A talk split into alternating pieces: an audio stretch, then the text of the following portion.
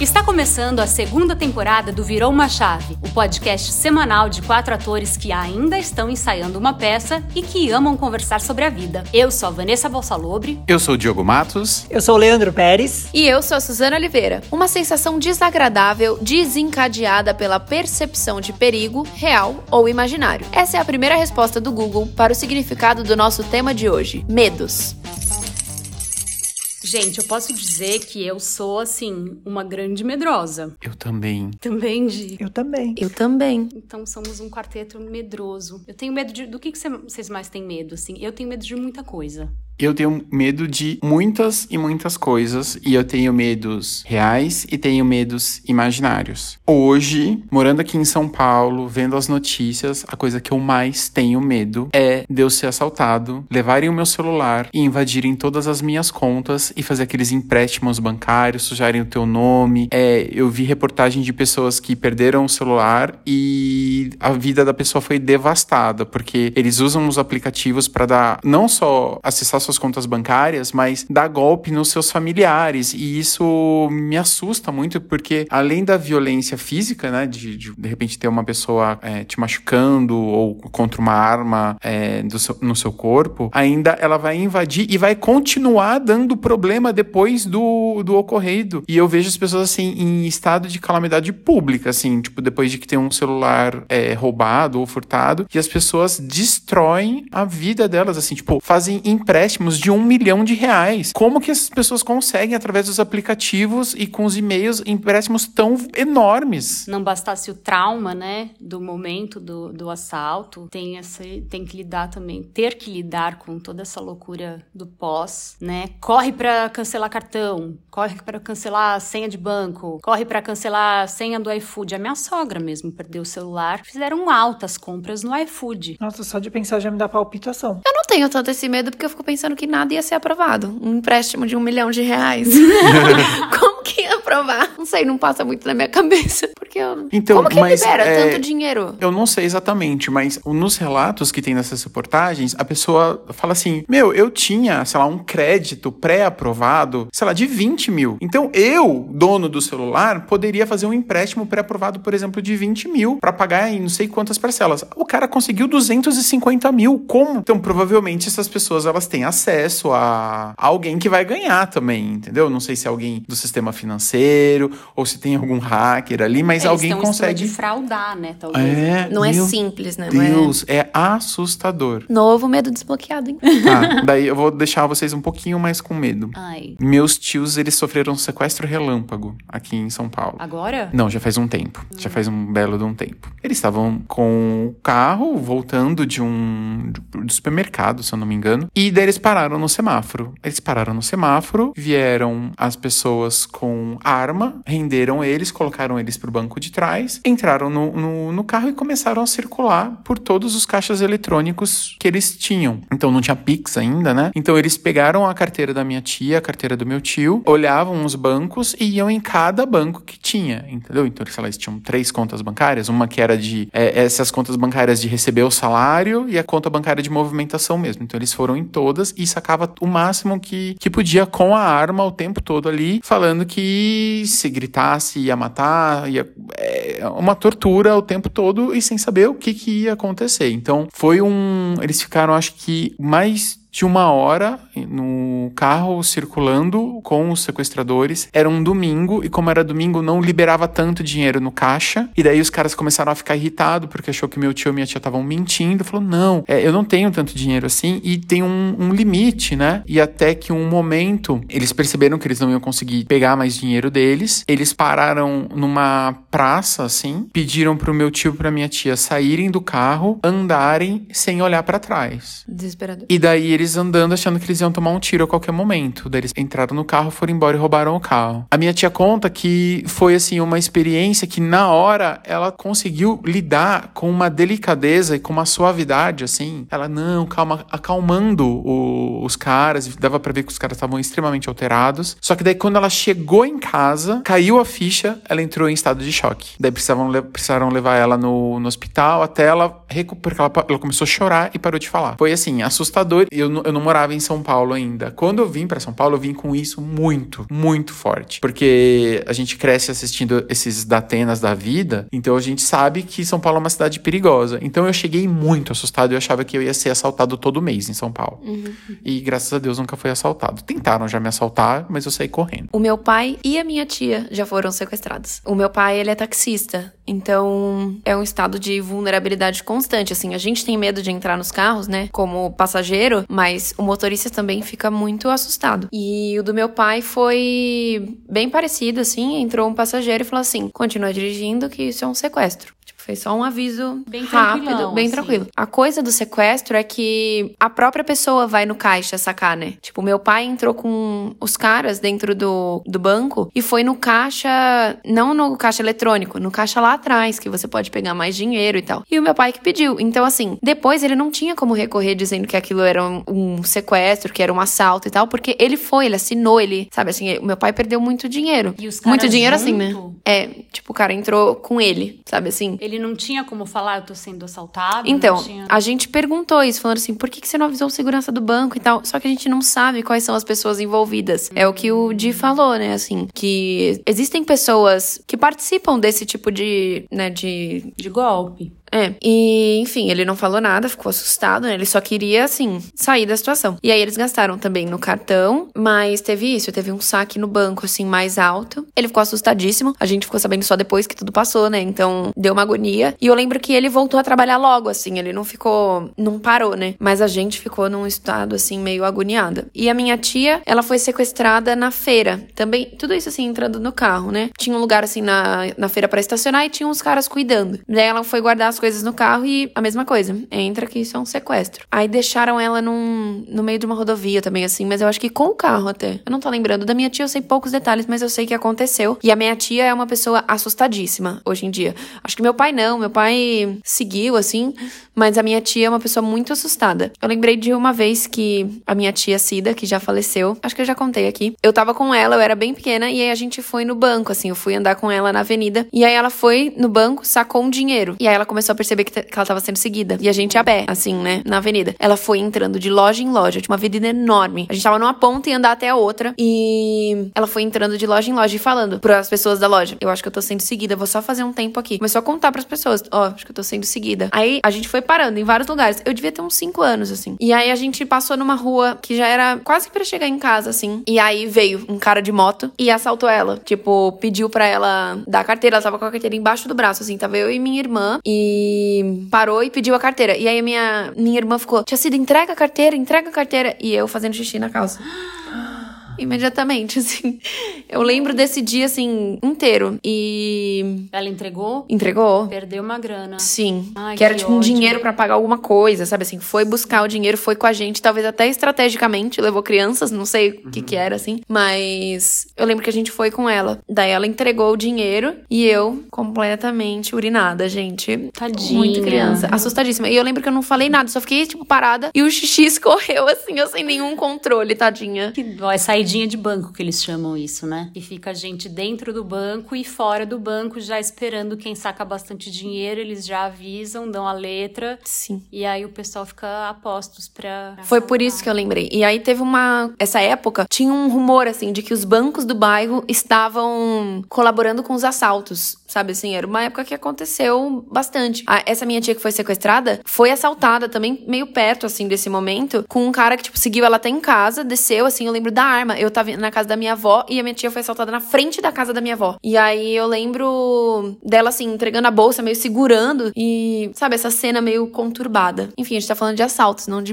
É, mas eu acho que é o que nosso, o nosso medo paulistano, né? É, eu Sim. acho que é, é um medo constante, presente. Eu sempre fui muito medrosa. Eu, eu tinha medo em Oswaldo Cruz, gente, que é uma cidade micro. Hoje até rola assalto lá e tal. Mas na minha época de criança, não. Só que eu sempre fui muito medrosa. Eu não tinha coragem de andar sozinha à noite. Eu lembro que eu, às vezes, eu, eu fazia catecismo. E aí eu era novinha e tinha vezes que a gente sempre ia a pé ou de bicicleta, eu e minha amiga. Só que, de repente, ah, ela não foi pra aula e eu fui sozinha. E aí, pra eu voltar da igreja pra minha casa? Era uma reta só, só que eu entrava em pânico. Eu lembro de uma vez no meio do caminho parar num orelhão e ligar pros meus pais, pelo amor de Deus, vem me buscar, vem me buscar, porque eu não consigo chegar em casa, assim, de medo de andar sozinha. Só que nesse caso eu não tinha medo de assalto, eu tinha medo de estupro. Era o meu, era o meu, assim, pior pesadelo. Pânico mesmo de alguém, ainda mais que eu era virgem, né? Então eu acho que eu ficava mais em pânico ainda. Hoje ainda fico, óbvio, mas acho que era um pânico maior de você nem saber o que é a coisa e, e, e sofrer uma violência dessas. Eu acho que para uma, uma menina jovem, criança, adolescente, sei lá, isso, isso é, é um gatilho terrível de, de se ouvir, de imaginar. Uhum.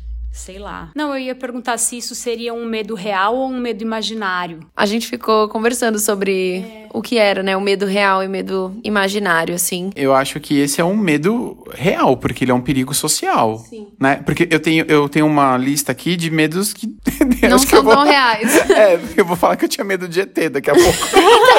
Então, é, eu falei exatamente isso. Eu falei, imaginário pode ser você ser abduzido. É, uns medos assim que você não imagina como é a situação, porque ela é completamente imaginada, né? Uhum. Acho que é nesse sentido. Tá, então é o meu medo de infância e, e atual, e que é esse, é um medo bem real, tá certo. É, eu ia dizer que eu acho que esse é um medo de todas as mulheres, assim. O meu, meu jeito de escrever sobre esse medo é que eu tenho medo de ficar sozinha na rua sem comunicação, assim. Bateria do celular acabar, não tem mais ônibus, não tem metrô, sabe assim? Eu tenho pavor de imaginar essa situação. E todas as vezes que eu tô voltando da faculdade ou que eu tô em alguma festa, um rolê, assim, que eu vejo o horário, sei que eu tenho que voltar sozinha, já começa a me dar uma agonia, assim. Principalmente se eu vejo que eu tô sem bateria. Eu nem, nessas horas, eu nem penso tanto em assalto, assim, sabe? Eu fico pensando só que eu tenho que ter bateria, eu tenho que ter bateria, eu me viro, mas eu tenho que ter bateria no celular para conseguir ir embora para casa, assim. E aí, essa é a lógica, né? Mas aí o trajeto até em casa também é muito perigoso, né? Por mais que, sei lá, eu tenha bateria para chamar um carro de aplicativo ou que eu vá de metrô mesmo, o caminho até em casa também é muito perigoso e eu já passei por uma situação horrível dentro de um Uber. Eu peguei um Uber da minha casa, assim, né, até um lugar perto, que, sei lá, demoraria 15 minutos, mas aí ele entrou numa rua meio escura, isso era 9 horas da noite. Eu acho que minha mãe não sabe. Mãe, aconteceu.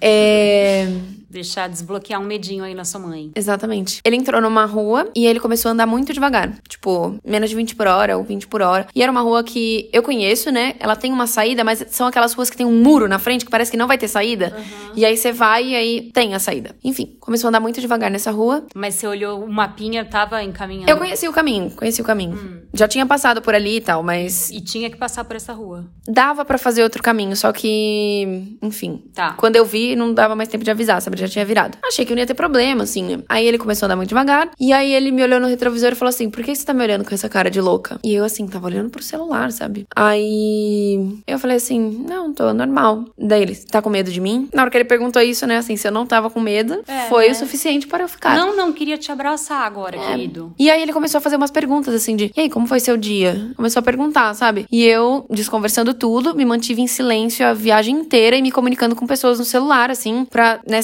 saberem onde eu tô, acompanhar e tal. Mas assim, quando eu cheguei no lugar, desabei a chorar, assim, sabe? Eu fiquei plena na viagem inteira, só assim, concentrada em ficar bem, concentrada em se eu precisar, vou pular desse carro, porque eu ficava pensando, se ele arrancar o celular da minha mão, de novo. Sabe assim, ficar sem comunicação é uma coisa muito. que eu acho que é um medo que eu tenho, assim. Ficava pensando nisso. Se ele arrancar o celular da minha mão, eu não vou ter como. ninguém vai saber onde eu tô. Não vai ter como. Se ele jogar meu celular pra fora da janela, se ele colocar a mão na minha perna. Comecei a imaginar várias situações. Se ele parar o carro, o que, que eu faço? Saio correndo? Tipo, não tem muitas pessoas aqui na rua. Todas as coisas passaram na minha cabeça, mas aí, enfim, eu cheguei bem. Acho que ele só quis me aterrorizar um pouquinho, assim. Mas esse é um medo muito grande, assim. Andar sozinha à noite, estar sem comunicação. Acho que sem comunicação em qualquer lugar. Tipo assim, viajei para um país que eu não falo muito bem a língua. Aí fiquei sem comunicação. Fudeu também, né? Tipo, essa coisa de não, não conseguir sair do lugar, assim. Acho que é um, um medo muito grande que eu tenho. É, eu tinha, eu quando fazia teatro, eu tava, tava na escola, né? Eu sempre ia de carro à noite e só que um dos dias era meu rodízio e aí eu ia de metrô e voltava, nem era tão tarde, vai, eu chegava entre 10 e meia, 11 horas no metrô. Eu morava dois quarteirões do metrô. Eu tinha, assim, eu travava para voltar para casa, uhum. para andar dois quarteirões uhum. às dez e meia da noite. Às vezes eu ligava para minha irmã, minha irmã tava dormindo, que ia pra faculdade cedo no dia seguinte. Eu falava, por favor, vem me buscar. Porque eu, às vezes, pegava um táxi e ele andava dois quarteirões, ficava pé da vida de me levar, né? Porque aí ele volta pro final da fila e era, uhum. era, era no metrô Santa Cruz. Então, no shopping tem muito fluxo de pessoas, o cara tinha que andar um quarteirão e, e voltar pro final da fila. Mas eu chegava a fazer isso. Eu pedia, implorava, Lígia, por favor, vem me buscar, vem me buscar. E ela, Vanessa, mas eu tô dormindo, vem correndo, pega um táxi, faz qualquer coisa, não me tira da cama para te buscar. Eu falava, por favor. E ela ia de pijama, pegava o carro e me buscava, porque eu tinha pavor de andar sozinha à noite. E, e assim, era muito tranquilo, era um percurso tranquilo. Era só uma rua, é, uma parte que era mais escura, assim, mais deserta, mas a outra tinha muito movimento de pessoas no metrô. Só que assim, eu tinha pavor. Uhum. E toda terça-feira me começava a me dar batedeira, me dar uma angústia, assim, porque eu falava, eu agora eu vou chegar em casa, como é que eu vou fazer? Então eu, eu saía do metrô, dava uma olhada na rua, se tava bem movimentada, às vezes me dava uns cinco minutos, eu rezava, respirava fundo e ia. Só que tinha dia que eu não conseguia, que eu olhava para fora e falava, eu não consigo, eu não consigo, eu não consigo, ou algum táxi vai me levar, ou a minha irmã vai me buscar, e eu ficava nessa enrolando, assim, pensando que decisão eu tomo. É horrível, né? Uma trava, uhum. essas travas de medo são muito, muito esquisitas. Eu ia falar de um medo que é de dois caras numa moto. Hum. É pavoroso, assim. É... Todas as vezes que eu estava subindo da estação pra minha casa, eu escutava uma moto lá na esquina da outra rua, eu já ficava me tremendo e, tipo, sempre subia meia-noite, meia-noite e meia. Quando via que a moto tava chegando perto, eu já pensava assim: eu vou perder meu celular, eu vou perder meu celular, eu vou perder. Por quê? Eu já fui assaltado com já fui assaltado, não. Já tentaram me assaltar nessas subidas pro, pra minha casa, quer dizer, pra onde eu morava, na casa dos meus pais. Já, já tinham tentado me assaltar, né? De moto. De moto, exatamente. Então, um cara me fechou e eu não tinha entendido que era um assalto. Você deu informação, assim, ah, fica na rua de cima. Eu estava de fone. Era tipo, não era nem a noite. É tipo assim, era sete e meia da noite, no horário de verão. Então estava meio claro. Ele veio, parou a moto do meu lado. Ele, um outro dois caras, né? Parou a moto assim e falou assim: passa o celular. Só que eu estava de fone e não entendi. Então eu tirei o fone pra. Oi. Oi, moço, o que, que você tá perguntando? Ele pegou e falou assim: passa o celular. A hora que eu entendi que era um passo o celular, eu puxei o, o fone assim, né? Tirei, desconectei, porque se ele puxasse. Aí eu fiz não e saí andando. Aí ele pegou e jogou a moto em cima de mim. No que ele jogou. Niki, ele jogou. Niki, ele jogou a moto em cima de mim, assim, para cima, assim, para me fechar. Eu caí em, numa porta de aço, então fez barulho. E aí eu fiz questão de bater a mão. Fez mais barulho ainda e eu gritei: Socorro!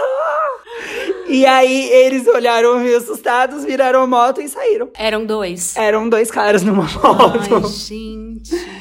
E aí, isso era tipo sete e meia. Aí eu fiquei em, em pânico, assim, entrei na academia, porque eu estava indo pra academia. Ainda entrei na academia, fiz os exercícios, porque eu falei assim: se eles tentarem me encontrar na rua de trás, eles vão me pegar, né? Então é melhor eu entrar aqui. Aí eu fiquei um tempo e fui. Por isso, todas as vezes que eu escutava um barulho de moto, meia-noite, eu já falava assim. De fazer abdominal. Eu já. Eu, não, eu pensava assim: perdi tudo. Eu perdi. Agora eu vou perder meu celular. E eu pensava muito nisso. Então, esse é um medo muito real real. Lê, eu também, eu te entendo. Porque eu fugi de um assalto assim, é, nessa mesma casa que eu morava, na rua. Eu tava, eu tava. Eu ia pra praia, a gente desistiu de ir pra praia, o meu ex-namorado, e aí eu não tinha garagem. Estacionava na rua. Na hora que eu tava estacionando com mala, com um monte de coisa no carro, eu vi pelo retrovisor, porque eu sempre fui muito medrosa, vi pelo retrovisor uma moto subindo com dois caras e eles apagaram o farol da moto.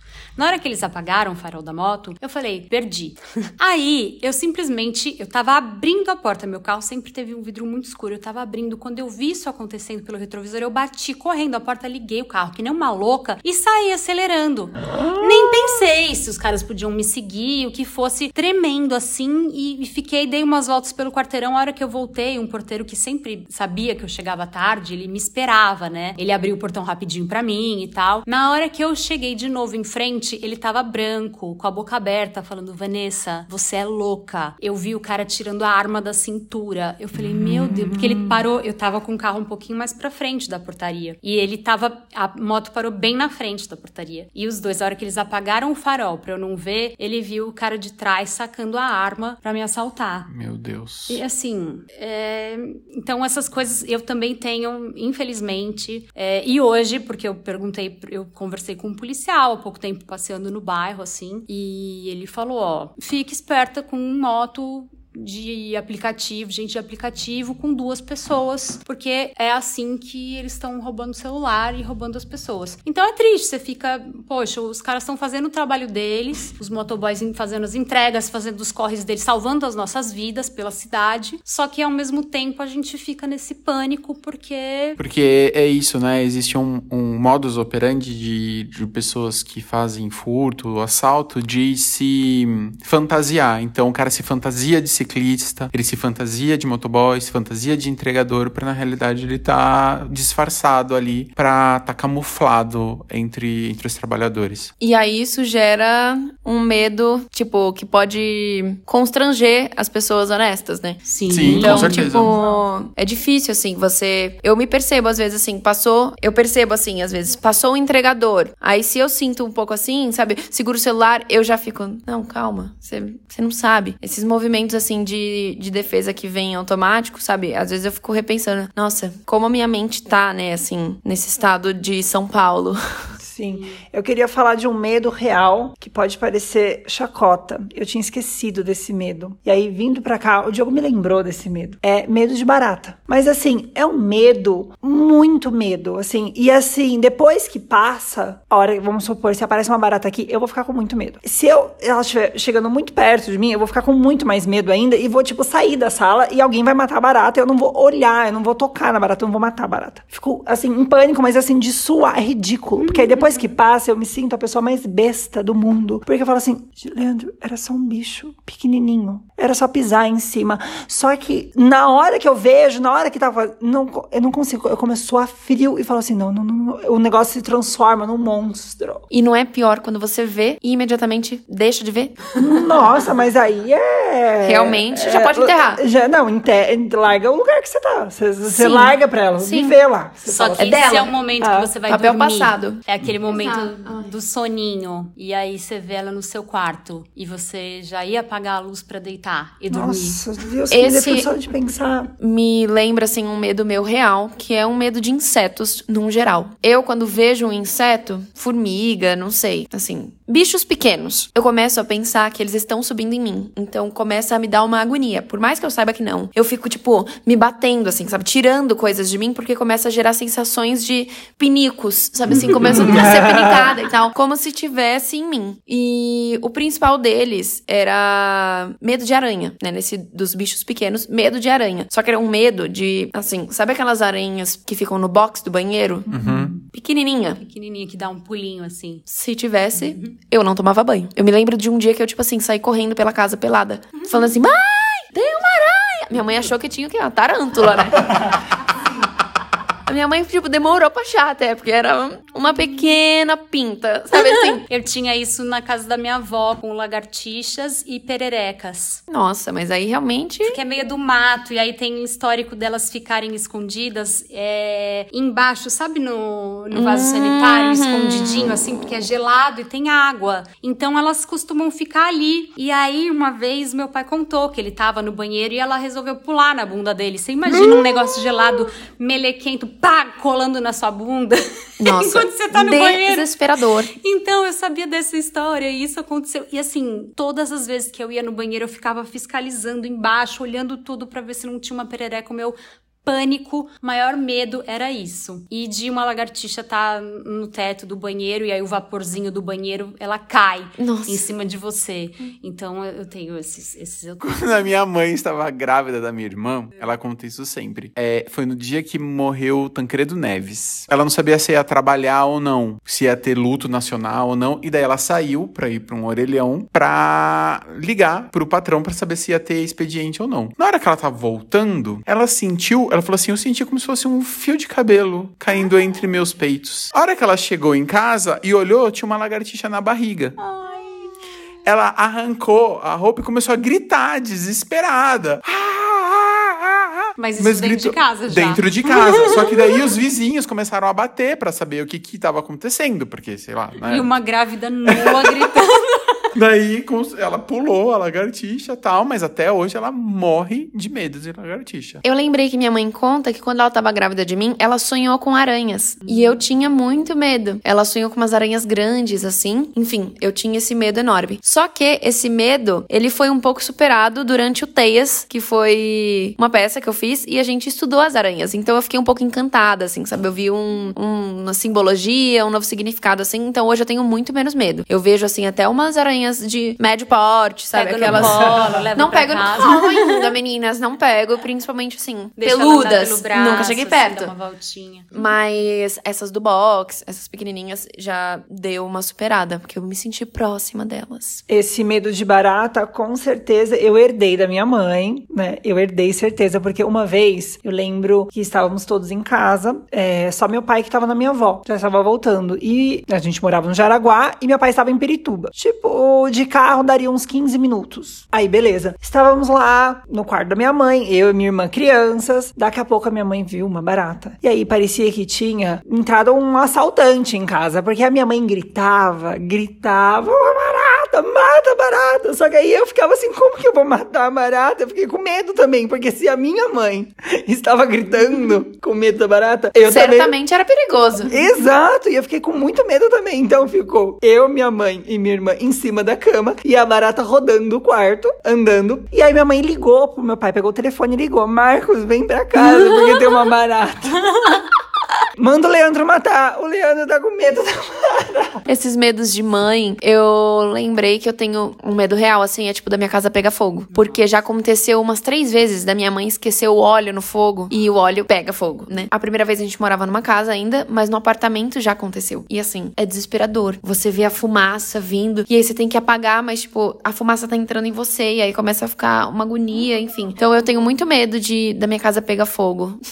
Mas não é um medo que eu fico pensando, sabe? Assim, eu só lembro desse medo quando eu sinto um cheirinho de queimado. De, e sua irmã tem medo de lagartixa ou não? Não, minha irmã não, de boa. Só pra ver se tinha passado, assim, igual da mãe da Su. Van, você falou sobre a perereca no banheiro, né, na, no vaso sanitário, e eu lembrei de um medo meu, que é um medo imaginário, mas que na minha mente ele é muito real, que eu tenho medo de tetos de banheiro. Teto Como do assim? banheiro.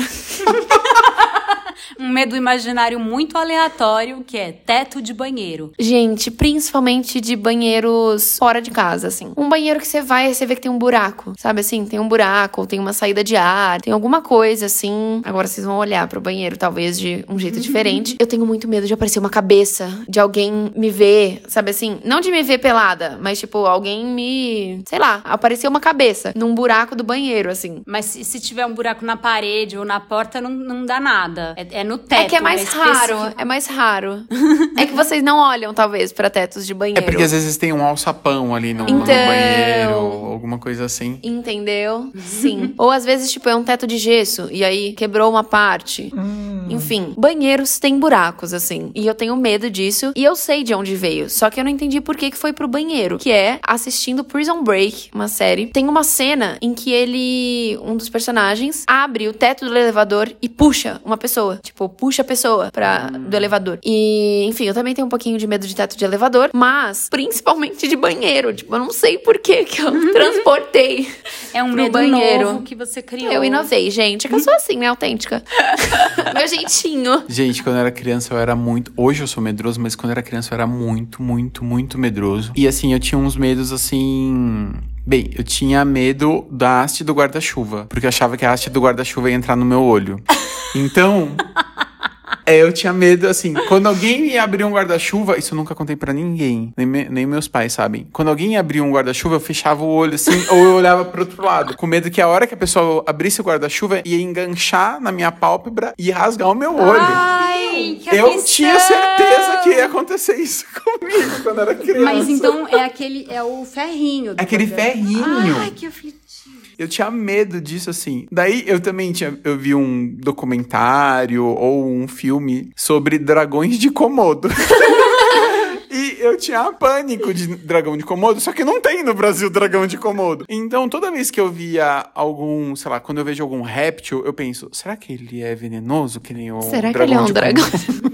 Então eu tinha medo de dragão de Komodo. E acho que o maior medo era desses imaginários. Eu assisti um filme chamado Fogo no Céu, que mostra a abdução, que é baseado em fatos tal. Só que depois, quando você vai ver o, documentário do cara, o cara, não, os ETs eram mó legais tal. Não sei o quê. No filme é de terror, assim. Então eu tinha certeza, eu vou ser abduzido. Vai aparecer uma nave aqui no E eu tinha medo daí, depois de um determinado horário, de até olhar assim pro quintal. Pro quintal da. Porque o quintal da casa dos meus pais não era. não tinha outra casa. Tinha um terreno. Então. Eles poderiam descer É ali, com certeza, que eles iam descer ali pra me buscar. Então eu falava assim: eu não vou olhar, porque eu não vou fazer contato visual. Então eu vou aqui na cozinha, porque a cozinha dos meus pais ele é pra fora da casa, assim. Então eu ia pegar uma água, voltava muito rápido. E tinha, teve vez que eu passei sede. Falei, não, hoje eles estão lá.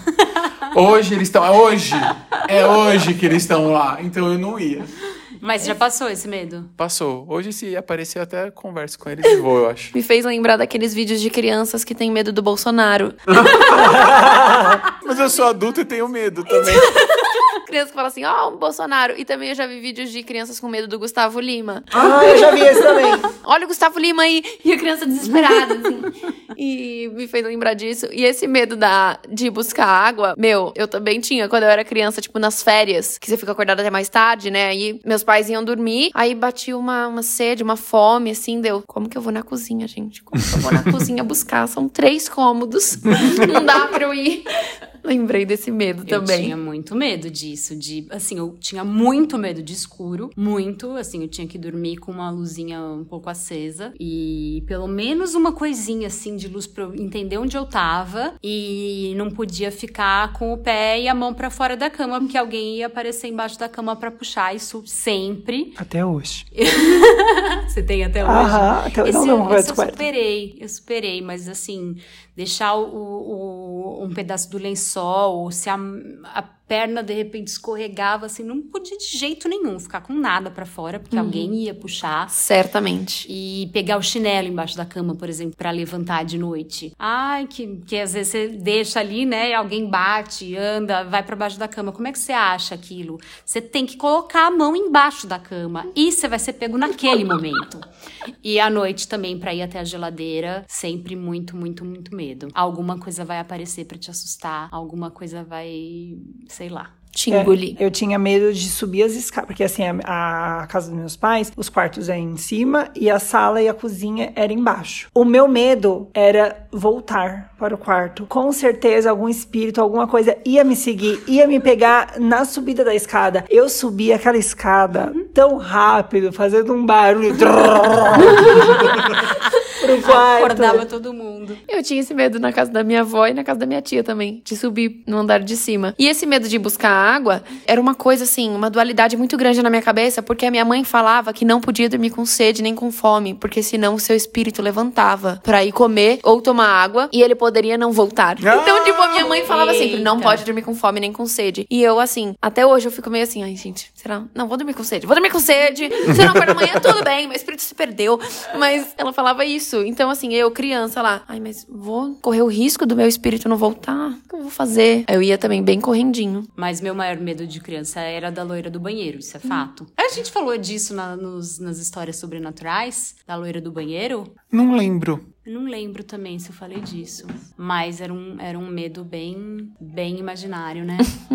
Um medo hoje que eu tenho e que é trabalhado terapeuticamente é medo de burocracia. Eu- sério, é, eu sempre acho que vai dar errado, eu sempre me dá ansiedade e sempre acho que eu vou tomar uma multa porque eu, a hora que eu votei, eu peguei, eu assinei o lugar errado e eu vou tomar uma multa e eu não vou conseguir tirar meu passaporte. Eu tenho medo que eu paguei a conta, o boleto errado da empresa e eles vão cancelar a minha empresa. Eu sempre, ah, o aluguel, eu, eu coloquei na conta de outra pessoa e eu vou perder a minha casa. Então eu tenho esses medos de burocracia que eu venho trabalhando usando terapeuticamente para cancelar esses, esses pensamentos é, que fazem mal e causam ansiedade. Um último medinho aqui, um último medinho. Medo de detector de metal, né, gente? Que é, tem a ver com esse medo da burocracia, que é, e se eu tiver uma arma? E se eu tiver um pininho de cocaína? Se tiver uma coisinha aqui que eu não me lembro. Medo de armarem pra você, né? Sim, é sempre assim uma tensão, né? Passar por esses lugares. Que loucura, gente. Que nem eu, eu agora tô tomando creatina. A creatina é um pozinho branco. Aí eu fui pro Rio, aí eu fiquei assim, nossa, eu vou ficar, não pode, né, ficar sem tomar, assim, sem que tomar todos os dias. Falei, como que eu vou levar isso? Se alguém abrir minha bolsa e ver um pozinho branco, vai ser o quê? Eu sei, minha mãe, minha mãe me deu, sei lá, 200 gramas de bicarbonato de sódio. E daí fica num saquinho pra trazer. Ah, eu comprei um quilo, pega 200 gramas. Aí eu tô com 200 gramas de bicarbonato andando. Alguém Não. vai me parar. E eu fico pensando assim, não, tudo bem, se eles me pararem, eles vão ver que não é, né? Mas aí eu penso assim, não, mas e se armarem pra mim?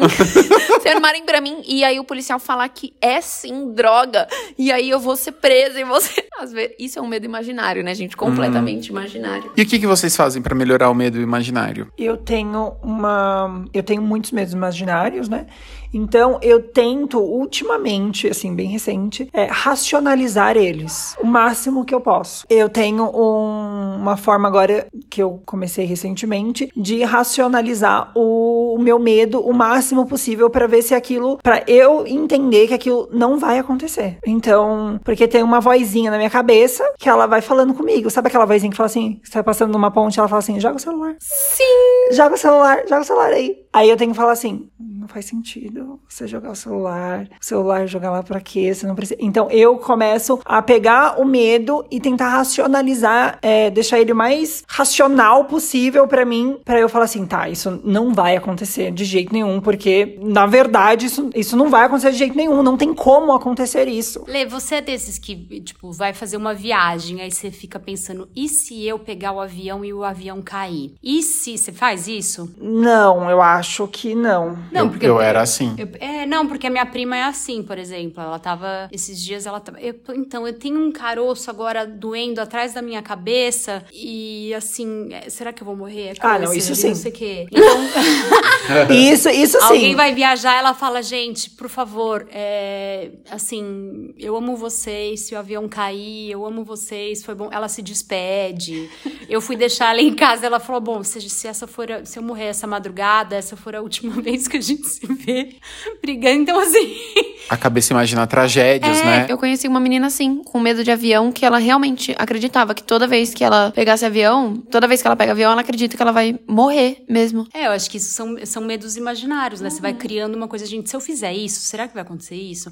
E se fizer, de, de repente a, cabe- a cabeça começa a fritar e inventar É coisas, por isso né? que eu começo a trazer pro racional o máximo possível, porque a cabeça ela não vai, ela vai me levar pro pior. E aí quando você começa a trazer pro mais racional, você vai falando, gente, não, não Né. tem como, porque você tá deixando muito concreto ali, tipo, não vai, não é possível acontecer isso. Porque às vezes a gente deixa de fazer as coisas por conta disso, né? Exato. E terapeuticamente, tô falando do, do que eu como paciente, é uma instrução que eu tenho é para eu racionalizar o quanto que às vezes a minha cabeça vai para um lado negativo de imaginar tragédias. Então, toda vez que agora eu estou pensando, sei lá, num, num medo imaginário, eu dou um comando, eu falo cancela. Eu falo Olha. Cancela, cancela esse pensamento, cancela esse pensamento. Isso me ajuda a entender quantas vezes, às vezes, num dia eu pensei besteira. "Ah, E se eu morrer atropelado? E se isso acontecer? Isso? Porque se a gente fica pensando só nesses medos, só nesses medos, é lógico que existem coisas que são perigosas. Eu não vou atravessar a rua sem olhar para os dois lados. Mas tem coisas que só moram na minha imaginação catastrófica. Então, para doutrinar melhor a minha imaginação e diminuir o, meu estresse, minha ansiedade, ter noção de quantas vezes a minha cabeça tá pensando besteira. Então, eu faço. É recente isso. E eu vou falando cancela. Às vezes eu falo mentalmente, às vezes até falo alto, assim, cancela. Nossa, cancela. isso foi bom, porque, por exemplo, a gente começou falando de assalto, e aí, por acaso, é, às vezes eu tenho medo de ir pra alguns lugares sozinha, se é um lugar muito afastado, se é um lugar que eu sei que é mais perigoso. Mas, por exemplo, eu apareceu no meu uma, uma coisa do Estadão, eu acho, falando que a Paulista é o lugar onde existem mais assaltos é, de celulares, roubos e não sei o que, lá,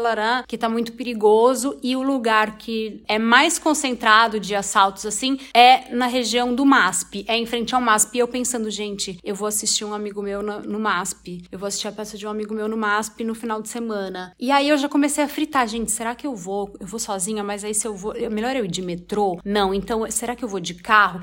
Eu comecei a fazer essas coisas na minha cabeça, a começar a fritar. E é isso, às vezes eu já me peguei deixando de fazer coisas por causa desses medos, desses medos imaginários, né? Que são medos reais, só que se você fica é, realizando eles na sua imaginação, é, você não faz nada. A gente para de viver. A gente para de viver. Então, acho que eu achei legal. Acho que eu achei legal, não. Eu achei legal essa coisa de tentar cancelar esses pensamentos que vão pro negativo, nesses medos. Minha mãe tem que ouvir esse podcast, assim, porque esses medos, assim, meio da Atena, sabe? Uhum. Ai, menina foi assaltada, menina foi sequestrada. Eu tô tão acostumada a acalmar minha mãe que eu acho que eu vou me, me tranquilizando, assim, de que eles são. Eles existem, essas situações existem, mas eu não posso deixar de fazer nada por conta disso. Então, essas dicas são legais e eu acho que eu faço um pouco esse movimento com a minha mãe, sabe? Assim, de acalmar ela, de lembrar que, mãe, calma, calma, eu vou continuar fazendo as coisas. Essas coisas existem, mas a gente tem que viver também. Porque é isso, senão a gente não faz nada. Eu também acalmo bastante minha mãe. E tem o meu maior medo, que era o medo de bichos, que era medo de cachorro. Eu tinha pavor de cachorro, pavor. E ele passou a partir do momento que a gente ganhou o Chico. Uhum. Uhum. E hoje você é uma apaixonada e por cachorros. Hoje eu sou uma apaixonada enlouquecida por cachorros, assim, enlouquecida. Eu olho, eu olho pra Lola, vejo que ela é... Eu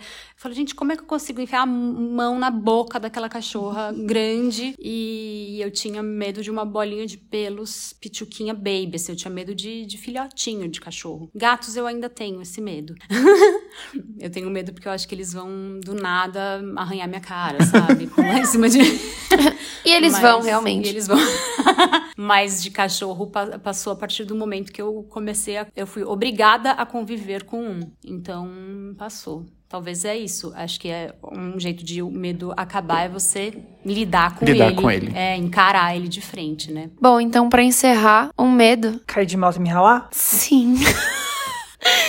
Essa frase icônica, gente, sobre o medo da Ludmilla, a gente pode encerrar o nosso episódio. Mas, antes do fim oficial, em todo episódio a gente tem um quadro chamado Destranca uma Dica, onde a gente indica filmes, livros, séries ou coisas que estão na nossa cabeça e a gente quer dividir com vocês. Eu posso começar destrancando. Eu vou destrancar uma série da Netflix curtinha que se chama Street Food. E aí tem a edição Ásia, Estados Unidos e América Latina. E eu quero destacar destacar a América Latina, que foi o que eu assisti inteiro, e é muito legal, assim, porque eles. Os episódios são separados por países, e aí eles contam histórias de pessoas que vendem comida na rua nesses países. Coisas tradicionais, assim, de cada um deles, e sempre tem a história de uma pessoa que vai conduzir o episódio, assim, de uma barraquinha, que é onde eles vão se aprofundar. Eles contam a história de todos, né? Mas tem uma que é condutora, assim. Então é muito legal para conhecer comidas da América Latina e as histórias também são bem legais. A dica que eu vou destrancar esta semana é um perfil no Instagram que chama Fracassada Atriz. Esse perfil é mais para quem é das artes, né? Atores, atrizes e artistas. E é muito engraçado. Então tem um compilado de memes, tem coisas muito reais, assim, que você começa a rir, dá desespero de tanto que você ri. É muito, muito legal. Essa tipo, é minha... entendedores entenderão, né? Exato. é muito bom. E essa é a minha dica da semana, o Instagram Fracassada Atriz. Eu vou destrancar também um perfil no Instagram, que é o arroba agora eu escrevo, da Josilira. A Josi é uma artista, uma autora incrível. Ela tem um zine que vale muito a pena adquirir, que é o Tudo que eu nunca usei dizer. Ela é de uma sensibilidade com as palavras que você se sente abraçado pela poesia dela. A Josi é uma pessoa assim muito sensível, de um talento incrível e que vale a pena a gente acompanhar as palavras, as reflexões e a arte dela. Olha, a dica que eu vou destrancar é também sobre uma pessoa muito sensível e que a gente tem que tem que ler as palavras, ouvir também as palavras. Eu vou destrancar essa dica, que é a leitura dos livros do Ailton Krenak. O Ailton Krenak, ele é um ativista do movimento socioambiental e ele é defensor dos direitos dos povos indígenas. Então, ele é um cara maravilhoso para se ler e acompanhar. As ideias dele são maravilhosas e necessárias e essenciais, ainda mais hoje em dia, né, quando a gente vê essa coisa de dos povos originários sendo dizimados, não sendo respeitados, não existindo a demarcação de terras, com essa coisa do garimpo também, né, a devastação da Amazônia, enfim, tudo aquilo que a gente já sabe. Então, tem uma coleção bem legal dele, que é da Companhia das Letras, que tem A Vida Não É Útil, Ideias para Adiar o Fim do Mundo, O Amanhã Não Está à Venda, Futuro Ancestral, e se eu não me engano, tem mais algum e eu tenho um que é, eu não lembro agora se é da Companhia das Letras, mas é um de ensaios, que são vários ensaiozinhos dele. E, gente, é mágico, porque ele escreve de um jeito muito simples, muito poético e muito necessário pra gente ler. Essa é a minha dica. E o nosso episódio chegou no final. Muito obrigada a todo mundo que chegou até aqui, ouviu a gente. E se você quiser mandar alguma sugestão de tema é, ou conversar com a gente, é só entrar no arroba virou uma chave no Instagram e manda lá pra gente a sua sugestão. É isso aí, vamos interagir com a gente lá no Instagram. Tchau, pessoal. Tchau, I. Beijo, tchau. Tchau!